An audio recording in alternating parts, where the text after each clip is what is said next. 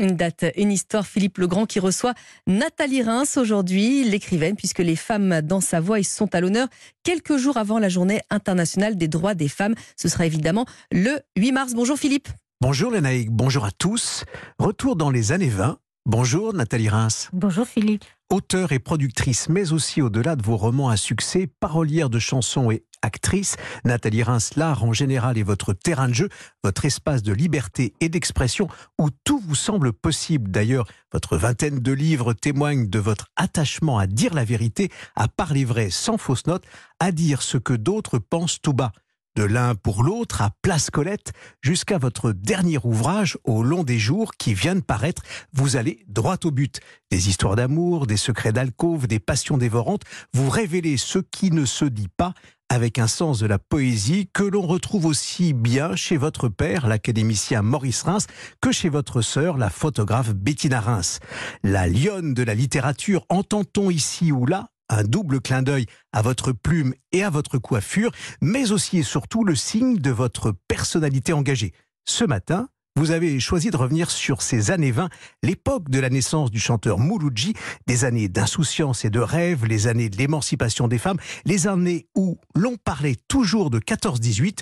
Mouloudji le dit sur Europe 1. Je n'étais pas né, mais euh, disons que 15 ans ou 20 ans après, alors que cette guerre-ci, euh, des jeunes ne savent absolument pas. Moi, je, retrouvais des traces de la guerre euh, mm. partout. On ne parlait que de la guerre de 14. On parlait, euh, je vous dis simplement dans la rue, combien de fois c'est arrivé, j'entendais sans arrêt les gens qui avaient fait 14 disant, dis donc, espèce de petit con, moi j'ai fait 14-18, etc. Dès que les gens se bousculaient, c'était des rêves. Tandis que maintenant, vous voyez pas personne dans la rue.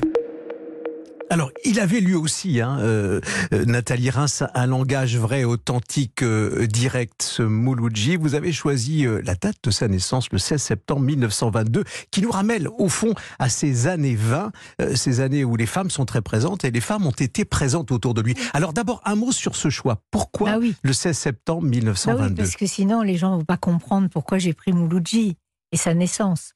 Il rencontre le couple Sartre-Beauvoir. Et Simone va lui dire Tu es doué pour écrire.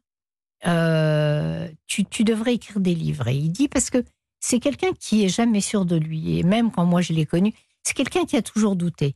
Enfin, c'était une personnalité très complexe parce que c'était un anarchiste, un vrai. Vous savez, c'est un mot très usité, très à la mode, qui est employé un peu pour tout et pour rien.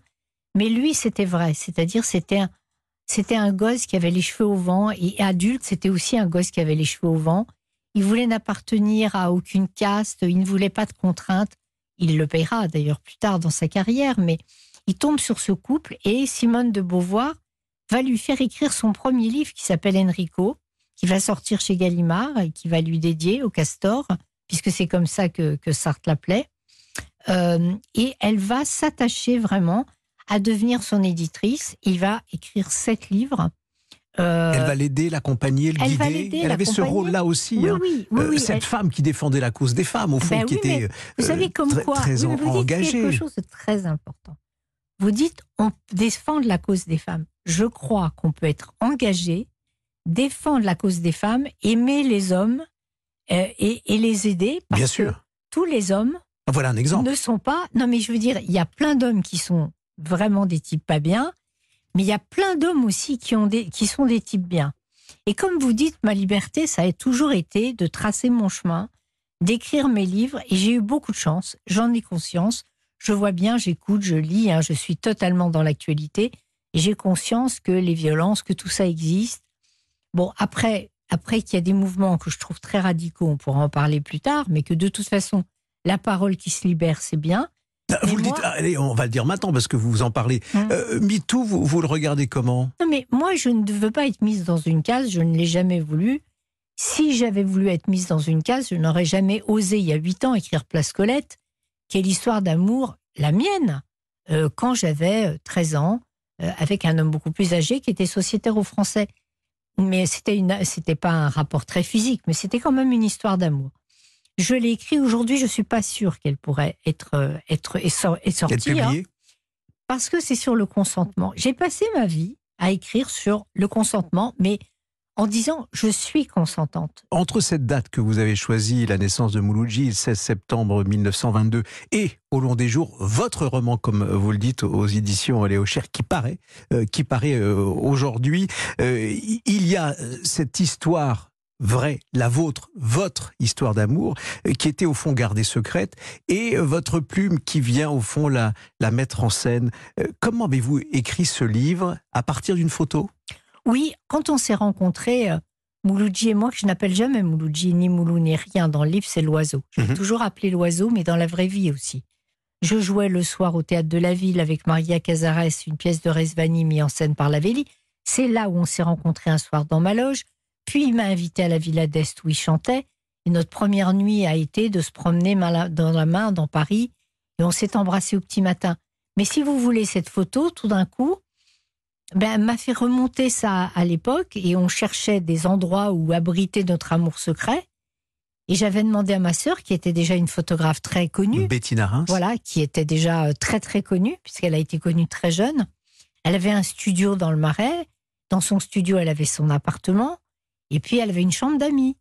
Et je lui dis, euh, Bettina, est-ce que tu peux me prêter ta piole? Il y avait un couloir. C'est un conte de fées finalement, cette Et ma sœur bondit de son studio tel un diable et elle dit vous deux, vous vous mettez là et vous vous mettez comme vous voulez.